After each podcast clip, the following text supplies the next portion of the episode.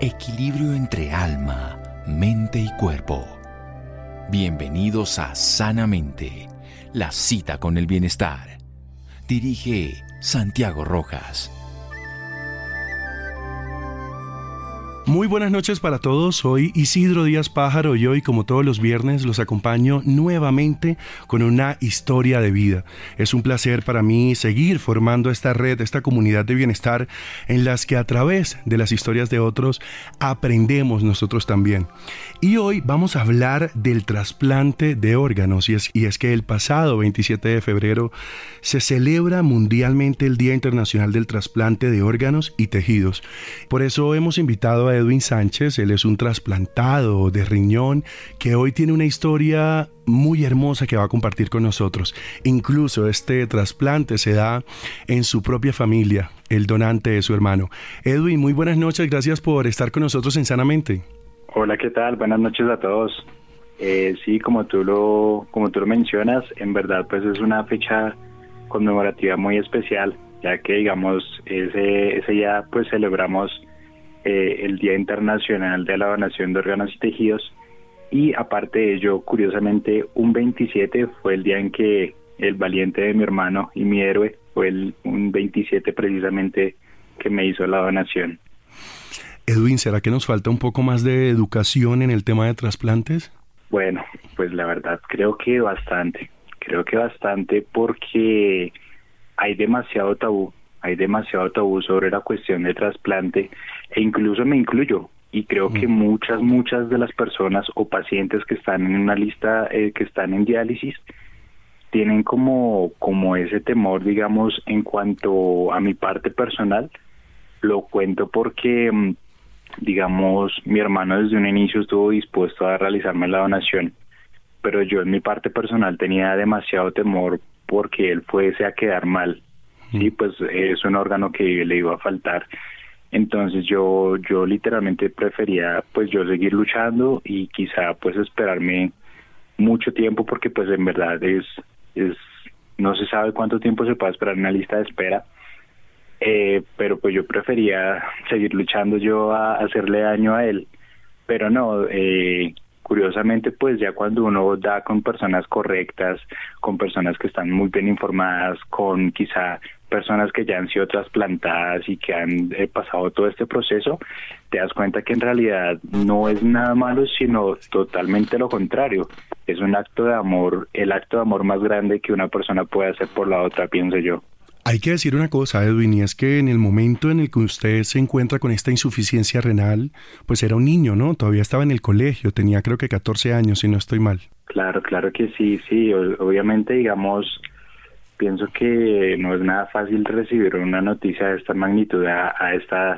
Y sí, es verdad, estaba cursando décimo grado y, literalmente fue la llamada. Pienso que a todos los pacientes que nos pasó esto te, tenemos la historia eh, en común de que fue una llamada, por medio de esa llamada nuestra vida cambió, en donde nos decían que eh, tendríamos que afrontar de, ese momento en adelante una enfermedad crónica. Y sí, sí fue bastante, bastante difícil de afrontar a una edad tan temprana. Edwin, yo quiero que hagamos la primera pausa comercial y ya regresamos aquí en Sanamente para seguir contando su historia. Síganos escuchando por salud. Ya regresamos a Sanamente. Bienestar en Caracol Radio. Seguimos en Sanamente. Seguimos en Sanamente hoy que estamos hablando de trasplante de órganos y lo hacemos de la mano de una persona trasplantada, de la mano de Edwin Sánchez, quien en el primer bloque nos contaba un poco de esa llamada, de ese momento en el que se entera que tiene una insuficiencia renal, era tan solo un adolescente de 14 años y comienza este proceso. Edwin, nos contabas de esa llamada, pero el diagnóstico era algo que estaba latente en tu casa, había alguien que ya tenía, digamos, algún problema de insuficiencia renal, o por el contrario fue como, como un nombre, una categoría, una enfermedad que usted desconocía completamente. No, totalmente desconocida. O sea, digamos, un niño de, de 14 años jamás pensaría que, que eso podría ocurrir en su vida. Esa simplemente uno tiene mentalidad pues de, estudiar, de, de quizá disfrutar vía, la vida con lo que más le gusta, por ejemplo a mí el deporte, pero digamos que un diagnóstico como tal nunca lo pensé porque en mi familia pues nunca hubo algo relacionado a ello. Lo único que había era digamos mi abuelo con diabetes, pero algo así digamos una insuficiencia renal crónica nunca, nunca lo esperé y digamos el diagnóstico fue algo algo duro cuando tuve que ir al hospital, pues porque yo nunca me esperé que, que esto me llevara una lucha tan ardua. Yo creí en mi, en mi ignorancia quizá a esa edad que, que era cuestión de una o dos semanas en el hospital, tratamiento y listo. Iba a poder continuar con mi vida normalmente, pero resultó que, que no fue para nada así. Bueno, y en ese momento, digamos, en el colegio, siente que cambió la dinámica, porque yo me imagino que enterarse que uno vive con insuficiencia renal es también aprender, ¿no? Es aprender a comer, es aprender a eh, tomar líquido, es aprender a hacer ejercicio, es aprender a hacer un montón de cosas.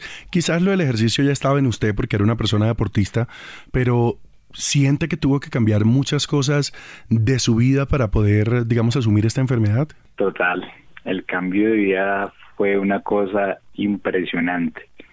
Y digamos que no fue, digamos así, que tú puedas llevar un proceso en donde tú digas, tienes que cuidar, tú tienes que ir haciendo estos cambios en tu vida, sino literalmente fue de choque. eh, en el colegio, de hecho, curiosamente, pues yo estaba en el colegio y me hicieron la llamada que te comentaba y me dijeron, tienes que venirte inmediatamente para el hospital. Y pues yo no lo tomé muy en serio, yo yo incluso dije, pues con todo gusto cuando salga de, mi jornada escolar yo, yo voy. Me dijeron, no, necesitamos que te dirías directamente en ese mismo instante. Sin contar que uno en la adolescencia lo que menos tiene ganas de hacer es ir al médico, ¿no? Sí, no, o sea, uno lo, lo repudia, por decirlo así, porque pues nunca ha sido como, como un, como algo muy atractivo. Y entonces yo me dirigí y literalmente la doctora lo que lo que me dijo fue que no sabía yo cómo andaba por la calle con, con esos niveles tan altos de creatinina y boom, que es con lo que se define la filtración del riñón y las toxinas que ahí se encuentran en el cuerpo. Y inmediatamente me hospitalizaron y digamos fueron tres meses de hospitalización desde ese entonces, entonces ahí directamente cambió todo, o sea, no tuve nada de plazo, sino directamente que llegué al hospital, me dejaron hospitalizado y fueron tres meses ahí de duros tratamientos, dietas que uno no está acostumbrado a llevar. Digamos, en mi parte personal fue muy duro eh, quedar tendido en una cama literalmente porque yo llevaba una vida muy activa con mi deporte y todas las cuestiones. Eh, incluso había luchado muy duro en ese tiempo, practicaba taekwondo, eh, siempre pues llevé esa pasión y me había ganado pues eh, un puesto para, para entrar a entrenar a preselección de Liga Bogotá. Y pues eh, todo ese, ese choque inmediatamente pues cortó todo y terminé en una cama de hospital que nunca creí que pues eso eso fuera fuera a ser así. Y durante esos tres meses posterior a ello tuve varios procedimientos, varias cirugías, en una de ellas fue que me retiraron un riñón, en otra tuvieron que hacer la corrección pues eh, de, del conducto que estaba mal del otro riñón, que por eso fue que me llevó a la enfermedad. Entonces sí, totalmente, yo nunca, nunca esperé, digamos, eh, ese cambio tan, tan brusco, sino que de un momento a otro fue que todo, todo, absolutamente todo en mi vida cambió un poco, Edwin, como que pasan esas cosas y quizás se mueve un poco el piso, ¿no? Lo que uno cree que ya había aprendido, lo que uno cree que ya sabe. ¿Qué cree usted que le cambió en ese momento sobre la vida? ¿Qué cree usted que es lo que más ha aprendido de este proceso? Pues la enfermedad en todos estos años me ha dejado demasiadas, demasiadas lecciones, en verdad. Pero pues quizás eh, una de las mayores es que debes aprender a valorar todo en tu vida, todo, absolutamente todo, porque incluso tú aprendes a valorar lo que es un vaso de agua, algo tan simple como lo que es un vaso de agua, poderlo tomar con esa satisfacción, muchas veces es muy normal. Es muy normal que toda la gente ve un vaso de agua y dice que es tomarse un vaso de agua. cuando tú atraviesas por un proceso de diálisis o tus riñones están mal, los riñones no pueden filtrar líquido, tú vas a empezar a retener líquidos, entonces, ¿qué te mandan a hacer? A consumir la mínima cantidad de líquidos. Y en verdad que para, en mi parte personal, siempre en el deporte y todo me, me gustaba hidratarme demasiado. Entonces, llegar al punto de que la enfermedad me quitó hasta poder tomarme un vaso de agua, en verdad que eso fue durísimo, durísimo. Y, y de pronto eso es una de las, lecciones más, más grandes que me dejó la enfermedad, aprender a valorar todo, incluso lo más simple, lo más simple como puede llegar a ser un vaso de agua. Entonces son demasiadas las lecciones, como también nunca, nunca abandonar. Hay momentos de la vida que uno dice, en verdad ya quiero tirar la toalla, pero no, siempre, siempre, siempre, desde que haya vida, se puede seguir luchando, desde que haya vida hay oportunidad y eso es lo importante. Quizás esas ganas o ese, eh, sí, esas ganas de no dejar las cosas a media o de seguir intentándolo, cree que también viene del deporte, porque además es una persona que ha estado vinculado al deporte por muchísimos años. No, total, total. El deporte El deporte es una de las cosas más grandes y maravillosas que ha pasado por mi vida. Lo conocí pues afortunadamente desde temprana edad y, y quizás sí, tienes razón, el deporte, cuando tú practicas algún deporte o estás relacionado con la actividad física, te das cuenta que nada es fácil, que tú debes luchar por todo, por conseguir todo.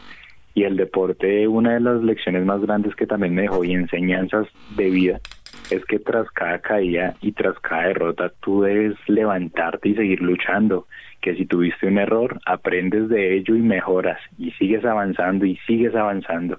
Tras cada caída hay que seguir avanzando y eh, literalmente así es la vida. Entonces quizá el deporte también me dio esa, como llamamos eh, en algunas ocasiones, esa berraquera de, de afrontar cosas difíciles en la vida. Cuando, bueno, pasa todo este momento, eh, de primerazo usted va al médico, bueno, le cuentan de la insuficiencia renal, ya nos contó que estuvo de alguna forma, eh, bueno, no sé si decir incapacitado, pero sí internado eh, en, en el hospital.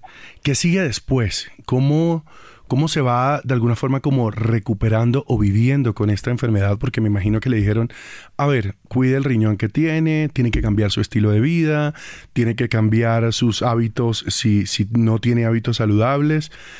¿Cómo fue, digamos, este momento en el que le extraen un riñón, queda con uno y tiene que, que empezar a cuidarlo, llamémoslo así? Tiene que empezar a, a, vivir con, con, ese riñón que le queda, pero sobre todo a cambiar un poco eh, la manera de vivir. Y se lo pregunto porque sé que incluso le dieron un tiempo para, para esto y se tomó mucho más tiempo porque, porque cuidó muy bien ese riñón. Sí, sí, sí, total. Tal cual como lo mencionas, digamos que la cuestión es que no fue que yo haya quedado con un riñón bueno Lastimosamente, pues la enfermedad afectó a ambos riñones. Cuestión de que hayan retirado el riñón izquierdo fue porque me estaba haciendo una eliminación masiva de nutrientes. Entonces ese riñón lo que estaba haciendo era, era un mal.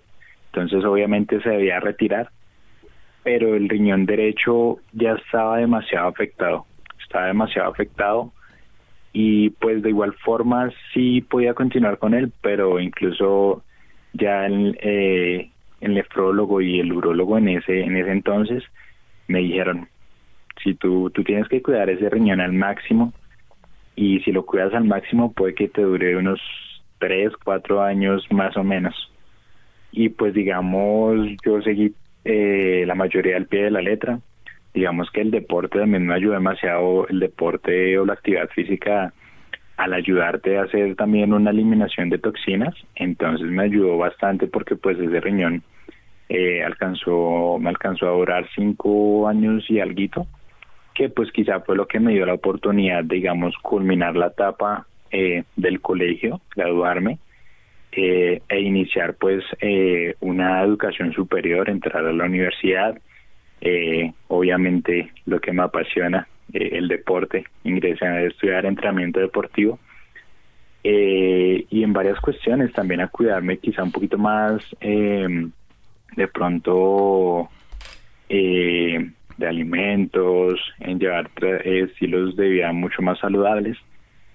Pero si, digamos, hubieron varias cuestiones que, digamos, hasta tú, tú dices como que tú te preguntas, ¿por qué a mí? O sea, tú ves tanta maldad en el mundo y relativamente tú piensas que tú eres alguien, pues, bueno.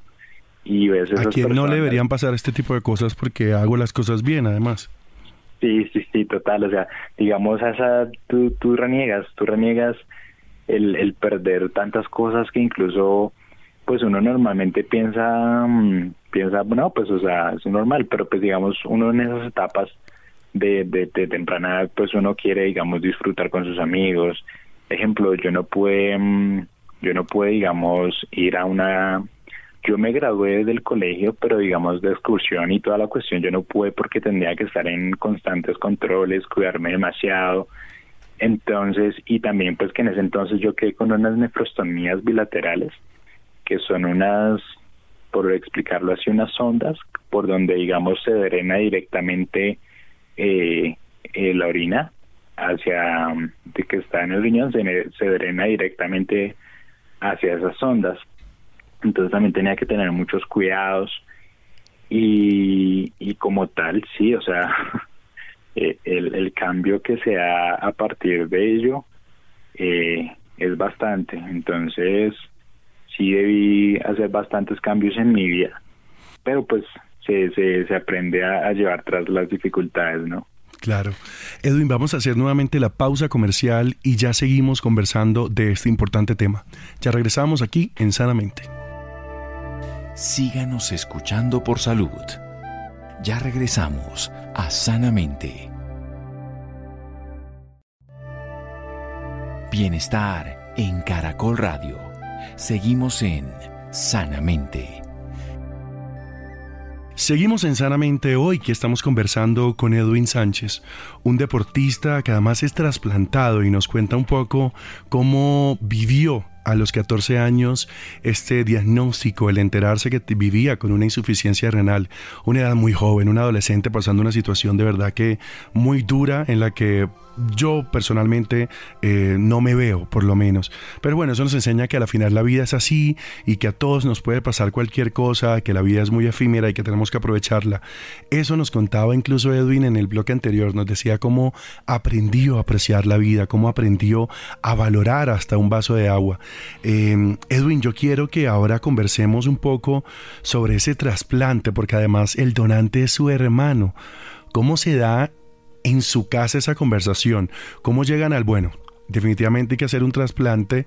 ¿Cómo lo tomó usted en ese momento? ¿Cómo sale él de alguna forma como, como ese eh, voluntario heroico a decir yo quiero hacerlo? ¿Cómo fue un poco la, la dinámica en su casa? No, pues, ¿qué te digo yo? Yo creería que la respuesta más efectiva hacia ello es un amor inmenso. quizá, quizá mm, eh, yo pues se tenía ya, ya todo el proceso y toda la cuestión. Y digamos que cuando, cuando, bueno, una de las etapas más duras fue cuando pues cuidé el riñón, eh, ingresé a la universidad, estaba entrenando pues para cuidarlo también y digamos que también pues eh, remotamente también estaba empezando a dictar clases. Eh, y todo ello pues hubo un frenón en seco en donde pues ya tuve que ingresar a diálisis y literalmente tuve que dejar todo todos los sueños por lo que estaba luchando dejarlos a un lado para ingresar a este tratamiento que en verdad respeto y admiro a la gente que lleva muchísimos años porque hay gente que lleva más de 20 años y admiro demasiado porque es algo durísimo, es durísimo en verdad, es una cosa que tú no te llegas a imaginar, tú conectado a una máquina en donde te saca, te limpia la sangre y la vuelve a ingresar a tu cuerpo, eso es algo que, que tú no asimilas así como de la noche a la mañana.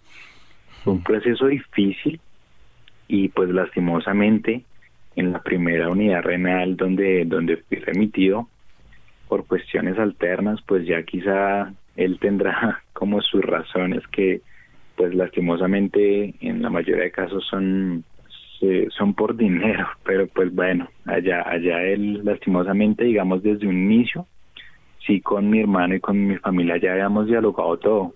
Y pues digamos como te comento, mi hermano siempre desde el momento, desde el primer momento, él dijo no, o sea, como que no me quería ver conectado a una máquina y que él hacía, él hacía esa donación sin pensarlo dos veces. Pero lastimosamente hubo mucho retraso, fue por, por como te comentaba en la primera unidad, el nefrólogo que me atendió allí, pues no, no, no se, se las cosas de la mejor manera, pues ya él tendrá eh, sus, sus razones, ¿no? Que no estoy de acuerdo por ellas. Pero pues bueno, al fin y al cabo eh, eh, conocí como un ángel del cielo a la doctora Alejandra que me ayudó a adelantar, todo ese proceso y, y de una vez pues con mi familia es, ella también fue uno de los pilares que me, me aclaró muchas dudas sobre el trasplante que el trasplante no es algo negativo en tu vida, sino que al contrario, es una segunda oportunidad de vida, es un renacer, en donde conocí a gente maravillosa en ACODET, que es la Asociación Colombiana para Deportistas Trasplantados, y tú veías a esa gente y tú dices, oiga, increíble, esa gente en verdad está trasplantada porque hay un nivel increíble, ¿verdad? Entonces, al yo ver toda esa cuestión, y al tranquilizarme yo le dije a mi hermano y hablamos pues con mi mamá, con mi abuela, con mi familia en general y les dije pues está bien, está bien, ya ya he adquirido más conocimiento sobre el trasplante y pues bueno, o sea, es un acto enorme de amor de mi, de mi hermano hacia mí, hacia mi persona, entonces dijimos pues vamos a, a ello de una. Literalmente a él le falta la capa. le falta la capa porque es un héroe total.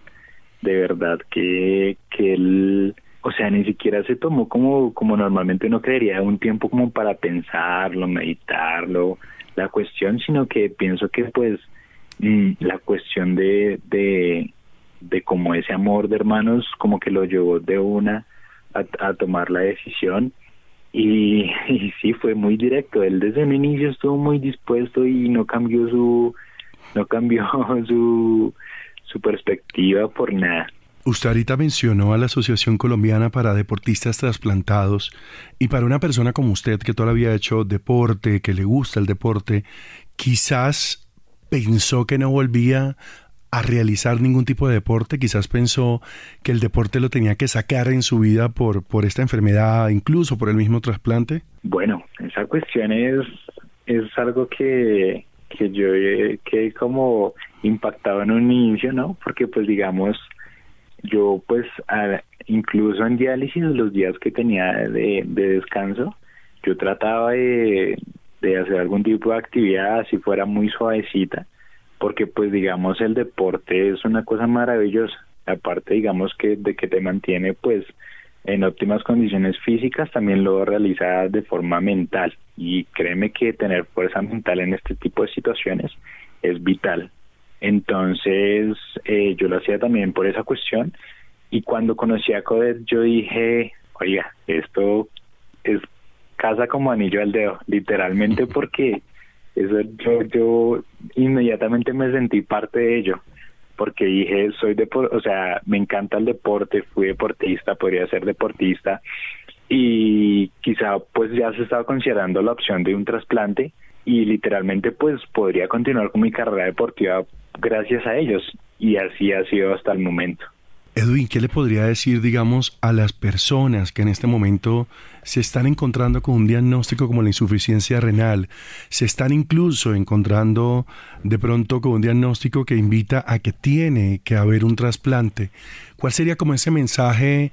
No quiero decir esperanzador porque tampoco quiero romantizar de lo que estamos hablando hoy, pero sí ese mensaje empático que una persona que ya ha pasado por ahí puede decirle a alguien que apenas está empezando el camino. Bueno, pues yo podría quedarme literalmente todo un día hablándole, dándole motivación. Y sí, tiene razón. O sea, no puedo decirles que, que en ese proceso va a ser todo color de rosa porque sería una mentira enorme. enorme, la verdad. Es bastante duro, hay que aclararlo, es bastante duro, en donde en muchas situaciones, muchos momentos de tu vida tú vas a querer renunciar vas a querer botar la toalla, tú simplemente vas a querer descansar. Tú dices, hey, ya luché demasiado, ya hice todo lo posible, quizá ya hasta aquí llegué y ya lo único que quiero es descansar, vivir mis últimos momentos feliz y tranquilo. Mm. Pero, pero no, o sea, siempre, siempre, siempre hay oportunidad. Si tú sigues vivo, mientras haya vida, hay esperanza. Y, y nunca hay que perder esa esperanza. Puede que no sea la misma esperanza que cuando iniciaste, pero aún así, aunque haya una mínima esperanza, hay que luchar día tras día, día tras día por ello, y nunca darse por vencido, porque de eso se trata la vida. Quizá no muchas veces de lo que logramos, sino de cómo superamos las cuestiones difíciles de la vida. Hay momentos que, que literalmente tú vas a sentirte ahogado, que ya no puedes más. Incluso pienso que hay que buscar alternativas para afrontar ese tipo de situaciones, ¿sí? Quizá eh, refugiarte en el amor de tu familia, que en lo personal soy afortunado, demasiado afortunado por tener siempre el apoyo de mi familia, de mi mamá, de mi hermano, de mi abuela, de, de mi abuelo, de un tío, en general mi eh, una tía, en general mi familia fue un apoyo vital. También digamos buscar cosas que, que te apasionen, que te hagan feliz, que equilibres la balanza, que sí, estás viviendo un mal momento, pero también puedes vivir buenos momentos frente a ello. Entonces, quizá buscar esas alternativas y digamos, siempre, siempre, por muy duro, hay alguna posibilidad. Puede que hayan varios caminos y tú eliges eh, por cuál camino dirigirte hacia la victoria, hacia hacia ganarle esa mm, esa esa pelea a la enfermedad porque la pelea podrá tener muchas muchas tener la cuenta de cuántas veces te votó pero no tiene la cuenta de cuántas veces tú te levantaste y seguiste luchando a enfrentarla y a ganarle a ganar esa esa lucha contra la enfermedad. Entonces sí no es nada fácil no voy a mentir no voy a decir que es nada fácil Habrá momentos en que tú querrás rendirte, pero siempre, siempre se puede. Hay historias de vida que te lo demuestran. E incluso yo me, yo me dejo directamente abierto para quizá cualquier persona que esté pasando por una situación similar, en que lo que yo pueda ayudarles, en lo que yo pueda aconsejarlos, con todo el gusto del mundo lo haré. Y, darle, darle con toda, porque sí se puede, sí se puede. E incluso hay que valorar demasiado, porque tú hay veces crees que estás mal, pero en verdad muchas veces hay gente que puede estar peor y aún así tiene fortaleza y sigue luchando. Entonces la, reflexión es nunca perder la esperanza, seguir luchando y valorar cada momento, cada cuestión y cada aspecto de tu vida. Quizá no tienes ello, pero tienes otra cosa. Yo no tuve eh, buena salud, eh, quizá en esto, pero tengo una familia maravillosa que siempre estuvo ahí. Tengo el deporte que siempre estuvo ahí también para, para ayudarme. Hay personas que, que especiales en mi vida que también siempre han estado para apoyarme. Entonces, no ver tanto lo malo, sino ver la parte buena y no preguntarte, por lo digo en la parte personal porque yo lo hacía, yo me preguntaba por qué a mí, pero no te preguntes un por qué, pregúntate un para qué, para qué te pasó esto en tu vida, quizá para que mejoraras en aspectos eh, de tu personalidad, para mejorar aspectos eh, de, de, afrontación, ¿sí? Quizá para, para mejorar. Siempre busca un para qué me pasó esto y quizá mirar qué estabas haciendo mal y qué puedes mejorar. Entonces, nada, quizá, quizá ello. Edwin, pues primero agradecerle la confianza, agradecerle contar a todos los oyentes su historia. De verdad que esto es un tema en el que tenemos que seguir incentivando. Definitivamente las donaciones ofrecen una segunda oportunidad y usted es el vivo ejemplo de eso. De verdad que muchísimas gracias por estar en nuestro programa, muchísimas gracias por la confianza y muchísimas gracias por las enseñanzas que nos deja el día de hoy. No, con todo gusto. Muchísimas gracias también a ustedes pues por transmitir este mensaje quizá de esperanza y también la, la alusión de que la donación es buena, es buena y quizá todos deberíamos concientizarnos y dejarlo hablado con nuestras familias de que podemos salvar hasta 55 personas y a sus familias, porque quizá cuando tú te afectas también afectas a tu familia de, de una forma u otra. Entonces la donación es algo maravilloso, es darle, si tú ya viviste una vida plena, puedes darle la, oportunidad de, de darle la de que muchas personas sigan viviendo o puedan renacer a seguir cumpliendo sus sueños y a vivir momentos maravillosos de este regalo tan hermoso llamado vida. Entonces podrías tener eh, en tus manos ese, esa decisión de darle la segunda oportunidad de vida a alguien que en verdad lo necesita. Entonces no lo dudes ni por un segundo. Bueno, muchísimas gracias a Edwin por estar con nosotros y ustedes no se vayan todavía porque ahora vamos a hablar de la parte médica y lo haremos con la doctora Alejandra Martín. Ella es la fundadora de la Asociación Colombiana de Deportistas Trasplantados. Ya regresamos aquí a Sanamente. Síganos escuchando por salud. Ya regresamos a Sanamente. Bienestar en Caracol Radio. Seguimos en Sanamente. Seguimos en Sanamente y después de conocer la historia de vida de Edwin Sánchez, el turno ahora es para la parte médica. ¿Qué pasa con la vida de las personas que son trasplantadas? qué viene después de este trasplante. Y por supuesto lo vamos a hacer de la mano de un personal médico, de la doctora Alejandra Martín. Ella es la fundadora de la Asociación Colombiana de Deportistas Trasplantados, ACODET, y también es médica cirujana de la Universidad Antonio Nariño, con un magíster en epidemiología clínica y además es aspirante a doctorado de ciencias del deporte. Doctora Alejandra, muchísimas gracias por estar con nosotros aquí en Sanamente. Isidro, qué rico escucharte. Muchas gracias por la invitación. Un saludo muy especial para ti, para tu mesa y para todos los oyentes.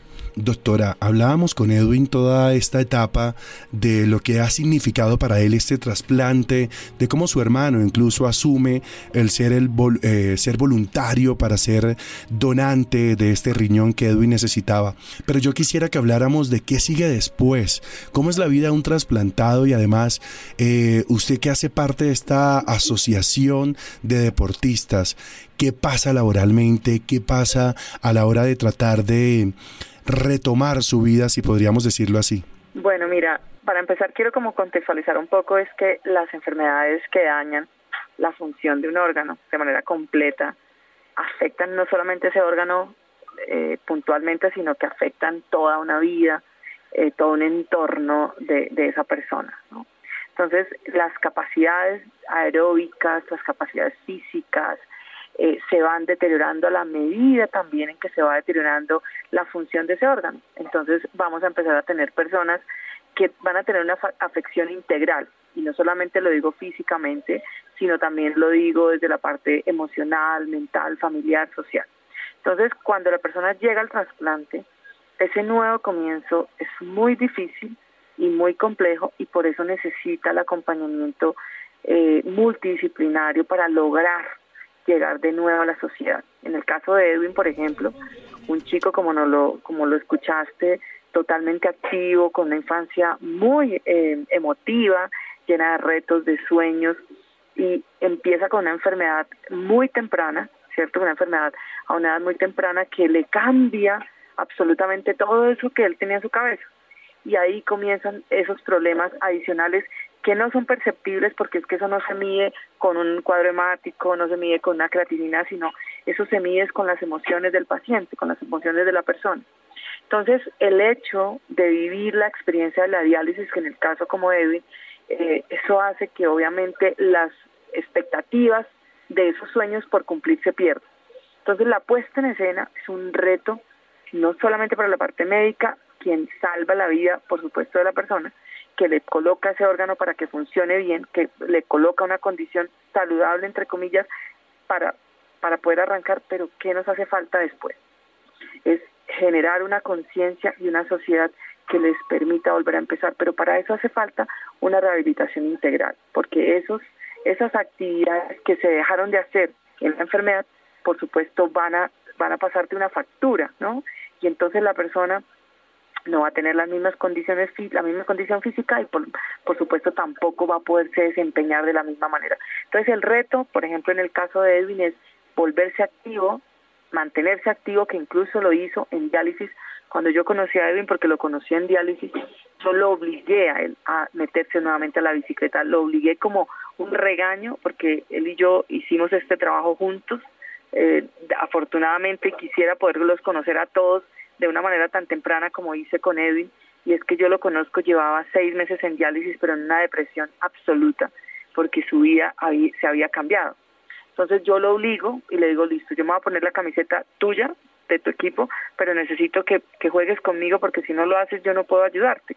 Y para eso necesito que te mantengas activo, que salgas de tu diálisis caminando bien, que te pongas fuerte, que te metas en la cabeza que lo vas a lograr y de esa manera vamos a llegar a, vamos a llegar bien al trasplante. Esas condiciones desafortunadamente, digamos desde el punto de vista de salud no se logran porque los equipos médicos están enfocados y obviamente tienen demasiado trabajo y están enfocados en la salud del órgano, ¿sí? pero necesitamos la rehabilitación completa de ese paciente. ¿Para qué? Para que no salga siendo un paciente, porque yo a Edwin le digo, tú ya no eres un paciente, tú ya eres un colombiano con sueños y tienes que cumplirlos.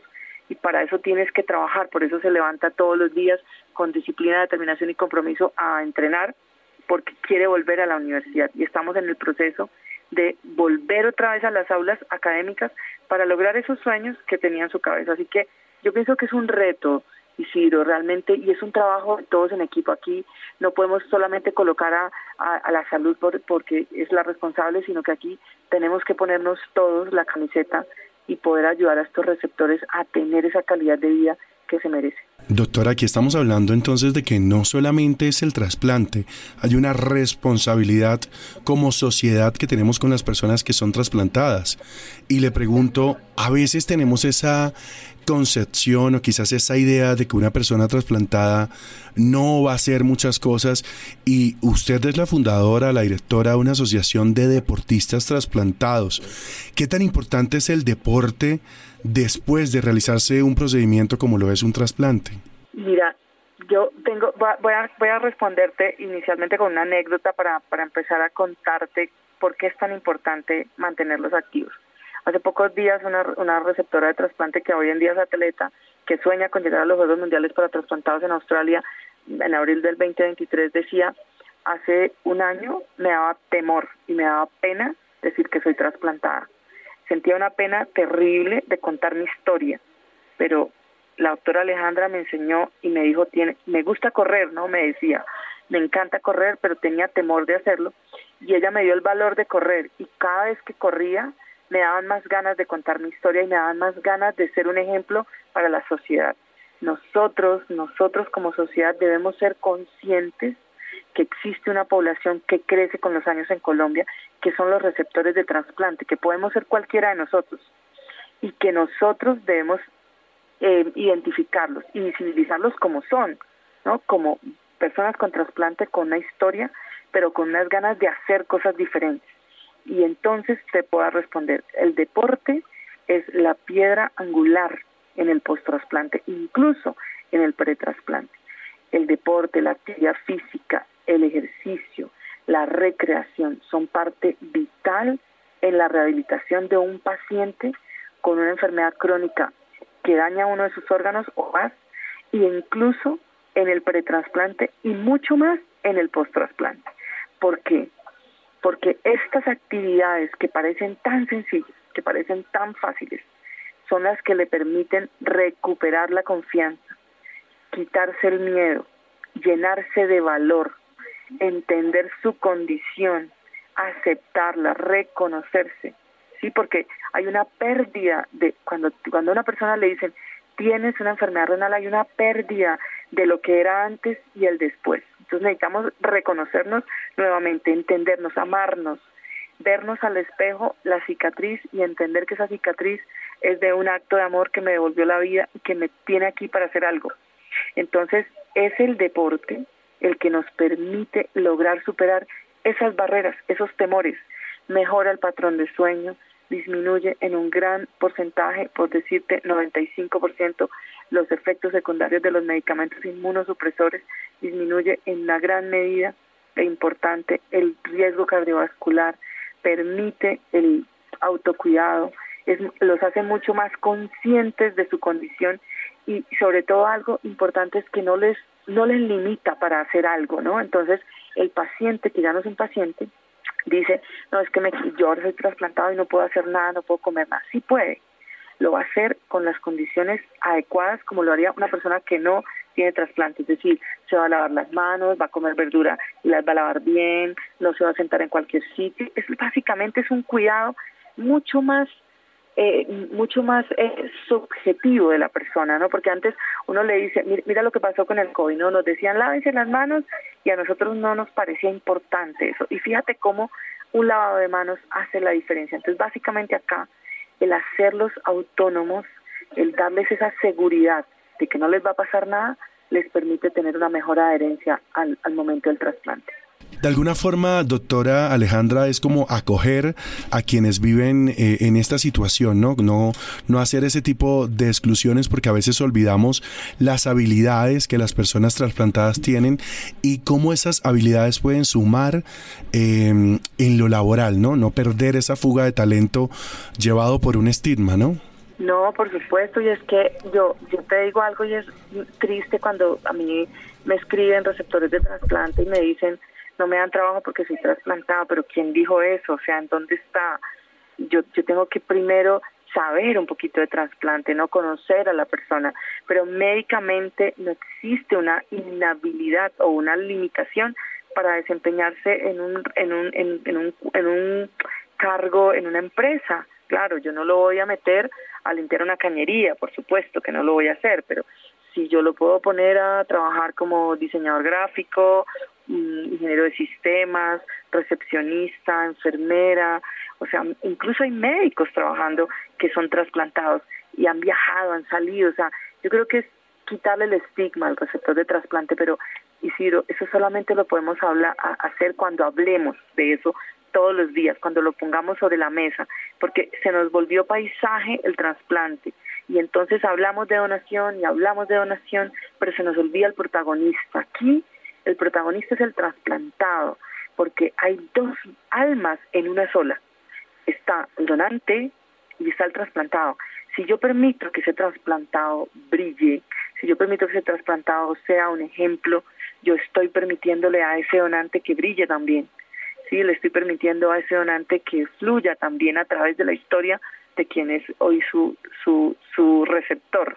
Entonces, básicamente, si hacemos las cosas hablando sin tapujos, sin miedo, eh, con ganas de ayudar, con ganas de incluirlos en la sociedad, de darles un protagonismo, yo creo que vamos a tener una sociedad mucho más empática, eh, más altruista, mejores samaritanos, sobre todo porque tenemos una gran población de niños con trasplante.